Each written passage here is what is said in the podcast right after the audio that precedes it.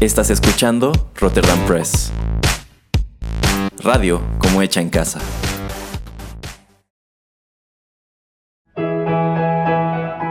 Rotterdam Press presenta Arena Rocky Metal.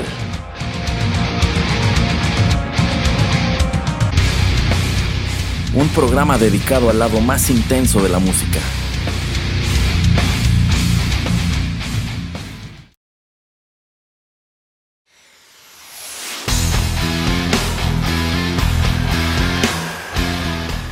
Hola amigos, los saluda una vez más Erasmo en los micrófonos de Rotterdam Press y qué gusto tenerlos de regreso en Arena, el lado más intenso de la música que ya llega a sus 39 emisiones. Y tal como les anuncié en redes sociales, les he preparado un programa dedicado a Megadeth, una longeva y muy interesante banda de metal que de hecho ya tiene tiempo me habían solicitado. Sin embargo, creo que es pertinente comenzar con una advertencia y esta es que ojalá no estén esperando escuchar grandes éxitos como Symphony of Destruction, Trust o Train of Consequences, ya que he preparado este programa eh, pues con una selección de canciones que quizá no sean muy conocidas, pero eso no quita que resulten muy curiosas e interesantes. Así que sin mayor preámbulo, vayamos con la primera y regreso en unos minutos a platicar con ustedes.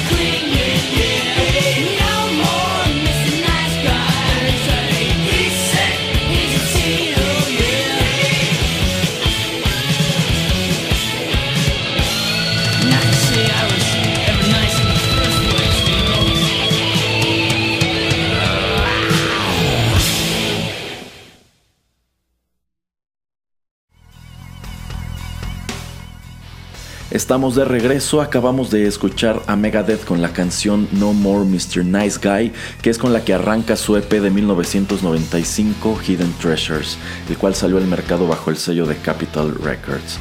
Y algunos pensarán que esta canción no se escucha mucho como Megadeth. De hecho, es una pista bastante alegre y esto se debe a que se trata de un cover.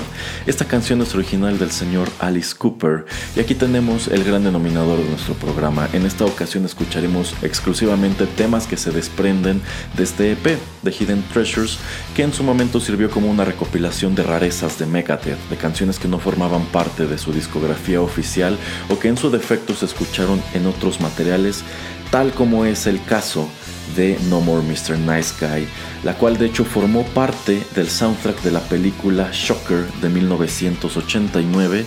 Esta es una cinta de horror dirigida por Wes Craven que contó con un soundtrack pues bastante rockero. Allí también pudimos escuchar a Iggy Pop, a Paul Stanley, a Tommy Lee de Motley Crue, entre otros actos. Y ese es el segundo denominador de este programa. Verán, eh, varias de las canciones que aparecen precisamente en Hidden Treasures son canciones de Megadeth que se escucharon en películas.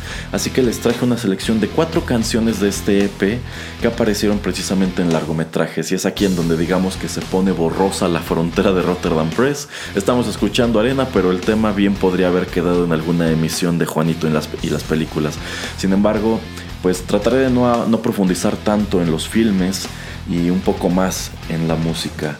Hacia 1995, pues Megadeth ya se había anotado un buen número de aciertos. Su álbum más reciente en ese momento era el celeberrísimo Euthanasia.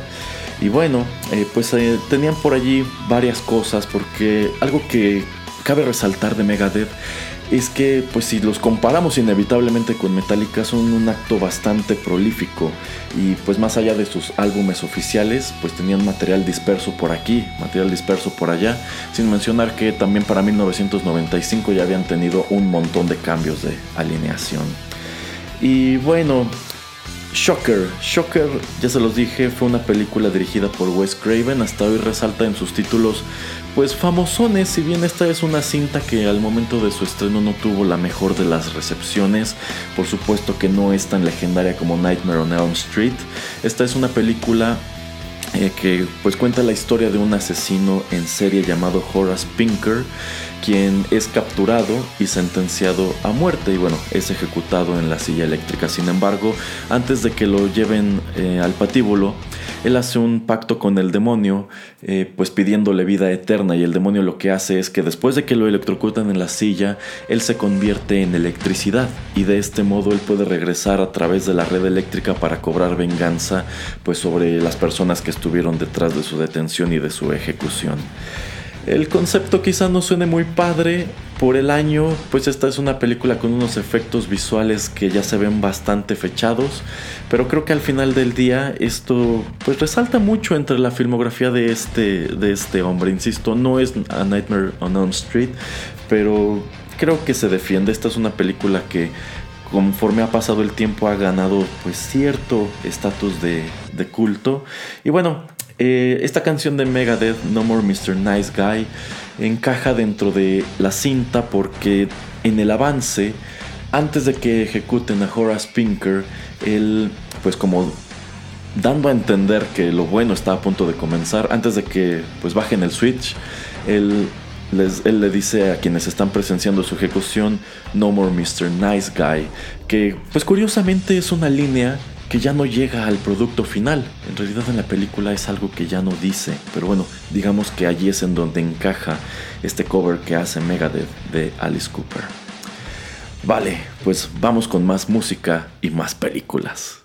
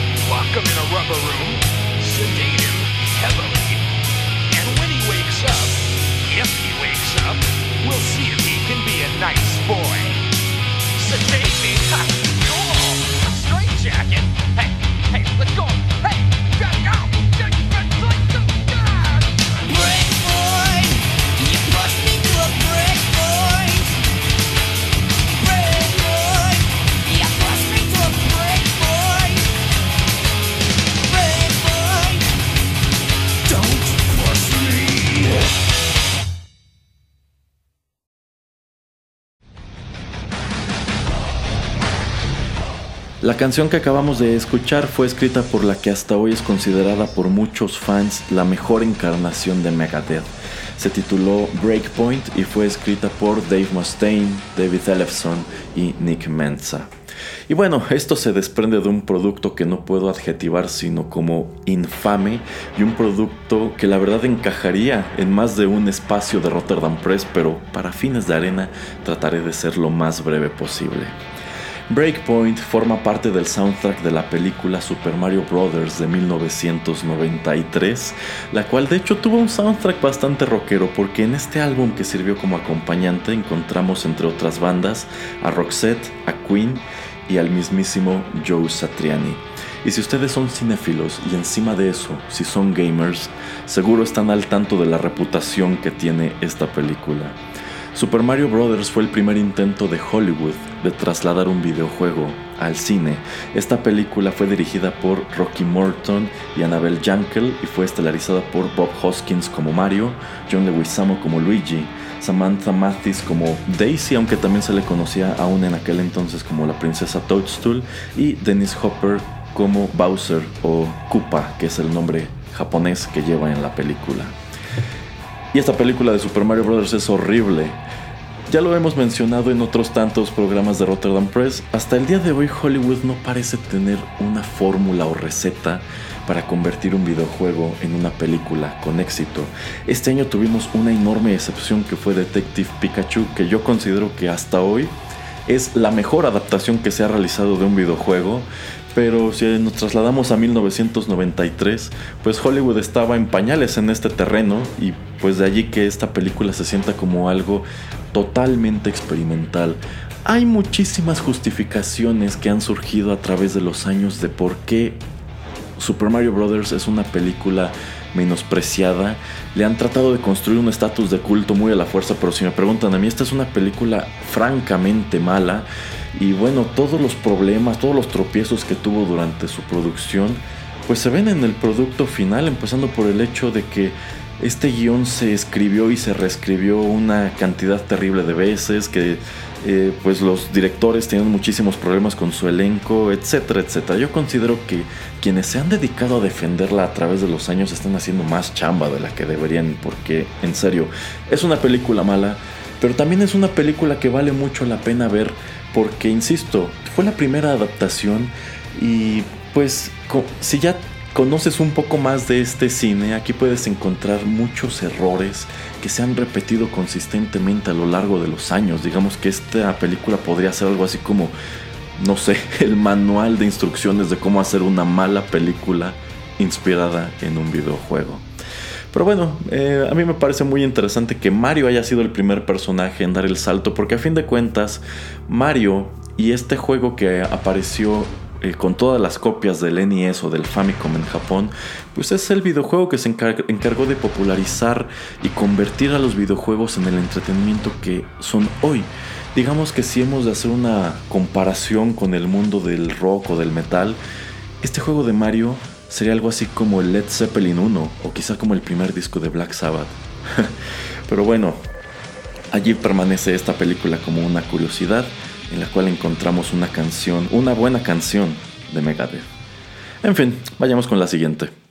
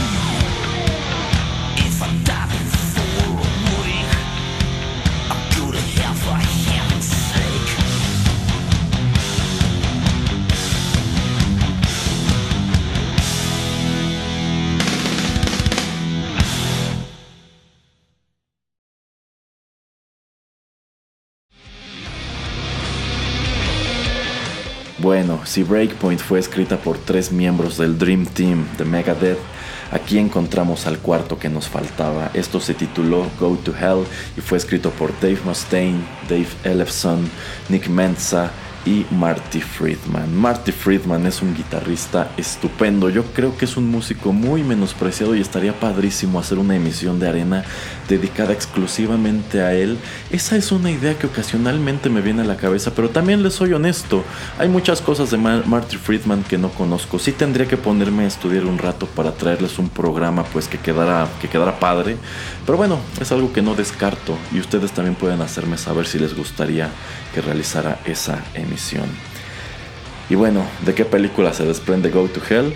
Pues esta canción la escribió Dave Mustaine específicamente para Bill and Ted's Bogus Journey del año 1991, una cinta dirigida por Pete Hewitt, de hecho fue su debut como director, y estelarizada por Keanu Reeves, Alex Winter y George Carlin, y por supuesto que es la secuela de la famosísima Bill and Ted's Excellent Adventure de 1989.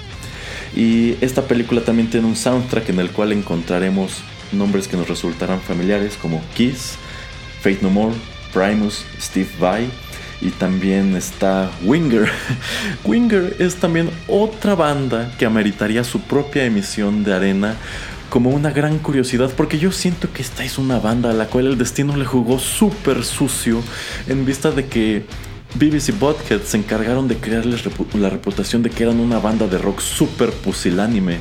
Pero la verdad es que no, Winger tiene buenas canciones. Yo creo que no es su culpa que el vecino patético de BBC Butthead siempre trajera puesta una camiseta de una camiseta de Winger. Entonces yo creo que como curiosidad estaría muy interesante hacer esa emisión. Igual háganme saber si es algo que les gustaría. Y Billy Ted, bueno, esta es la serie que se encargó de poner en el mapa a Keanu Reeves y de cierto modo también a su estrella Alex Winter, pero bueno, él no tuvo una carrera tan, eh, tan célebre y de hecho ya tiene muchísimo tiempo que no lo vemos en prácticamente nada. Pero la primera película, Bill and Ted's Excellent Adventure, yo creo que es de esos títulos que todo mundo tiene que ver al menos una vez porque, como lo dice su título, es excelente. Es una muy buena comedia y también es una película que en su momento resaltó, además de por su humor, precisamente porque tenía música rock. Y pues creo, yo creo que era inevitable esta secuela que aparece tres años después, la cual pues creo que muchos estarán de acuerdo, no está del calibre de la película original, pero eso no quiere decir que sea una mala película, yo creo que también es muy disfrutable a su modo. O sea, en definitiva ya no se siente tan fresca. Pero pues yo creo que ver las dos películas lado a lado es una gran experiencia y yo también creo que estaría muy padre, ahora que me vienen ideas para hacer otros programas, armar una emisión de Juanito y las películas dedicada precisamente a la música que escuchamos en las dos películas de Billy Ted. Hay que proponérselo al señor Pereira. Eh, insisto, yo creo que esta es una, serie de dos películas que no deben perderse. Si nunca las han visto, yo se las recomiendo ampliamente.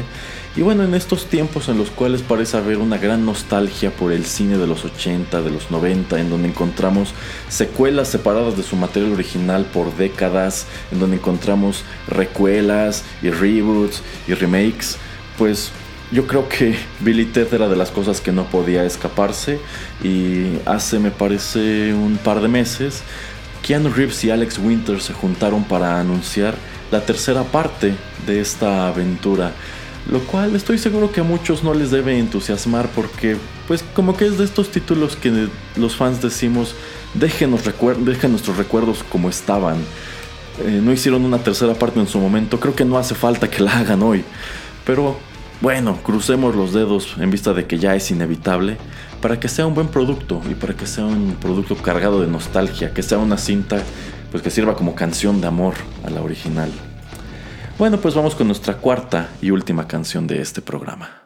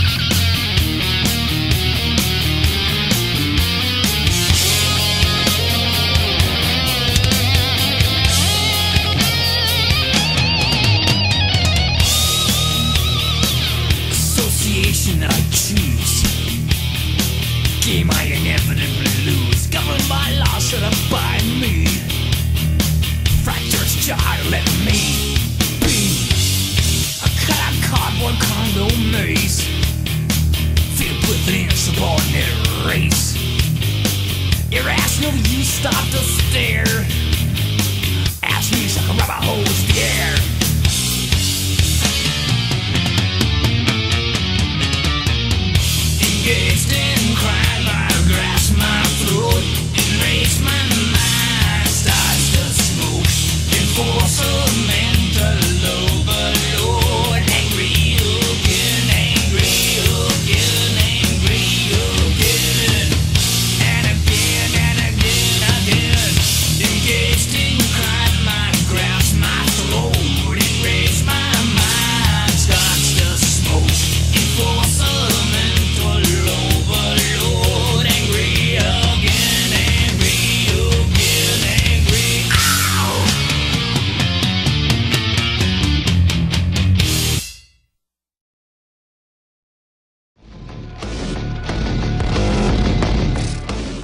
Estamos de regreso en el último bloque de Arena y lo que acabamos de escuchar se desprende de otro producto del cual podría hablar extensivamente, pero insisto, este no es el espacio, así que trataré de ser conciso ya habrá oportunidad en otra ocasión de explayarnos y también he de señalar que esta es una de mis canciones favoritas de Megadeth. Se titula Angry Again y Dave Mustaine la escribió para la película de 1993 Last Action Hero, dirigida por John McTiernan y estelarizada por Arnold Schwarzenegger, Austin O'Brien y Charles Dance.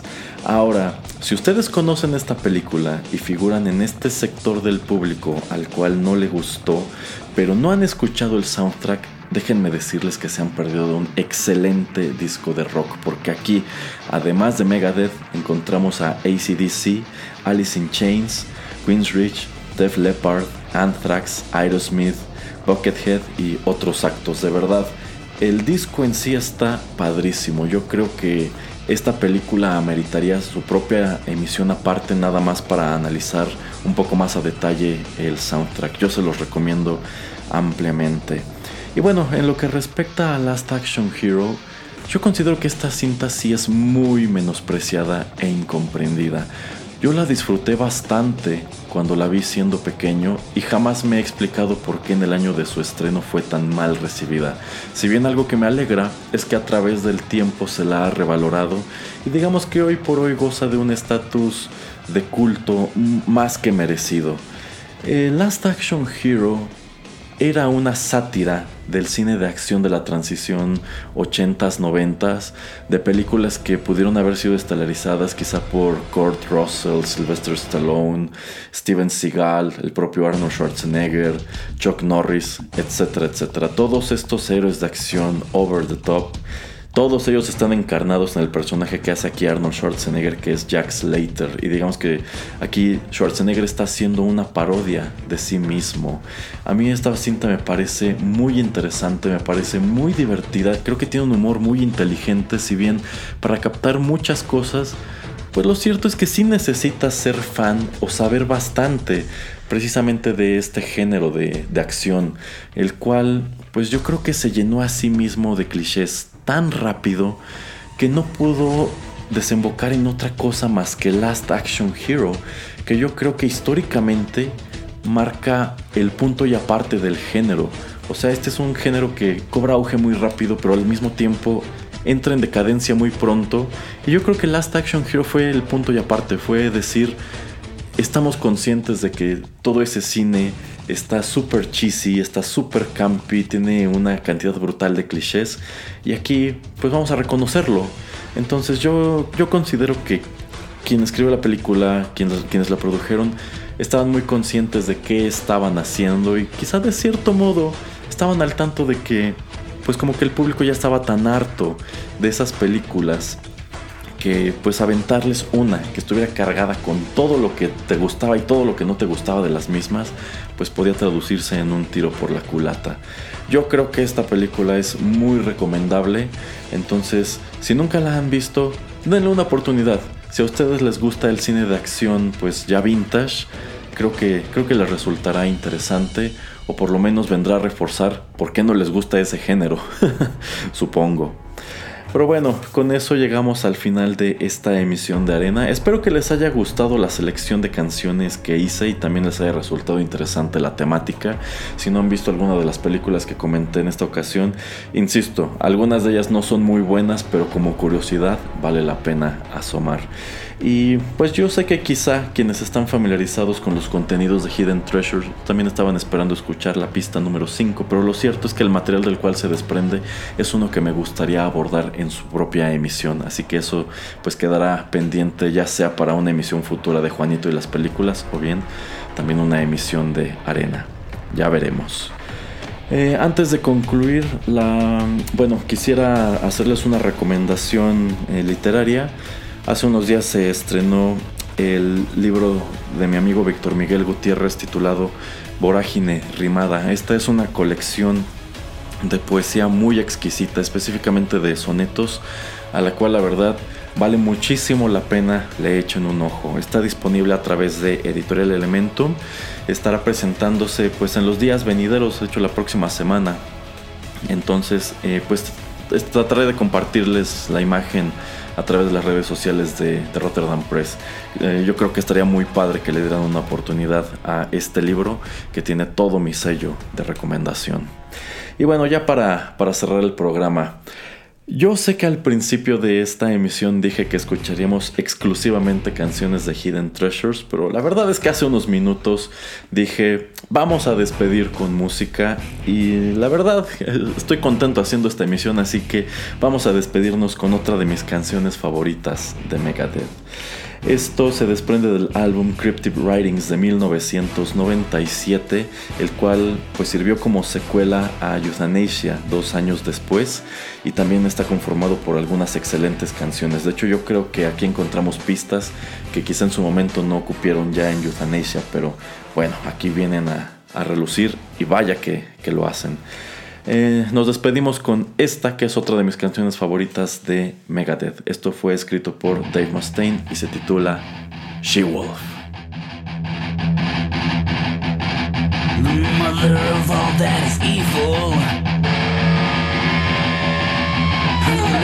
poisonous venom. Wicked temptress knows how.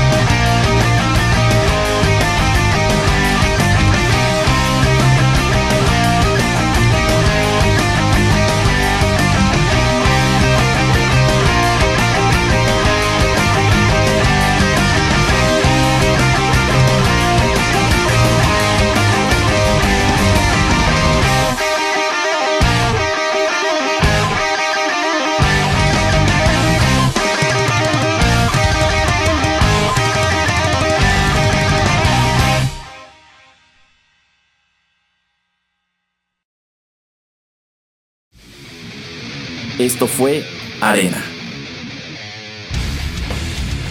Te esperamos en una emisión más, aquí, en Rotterdam Press.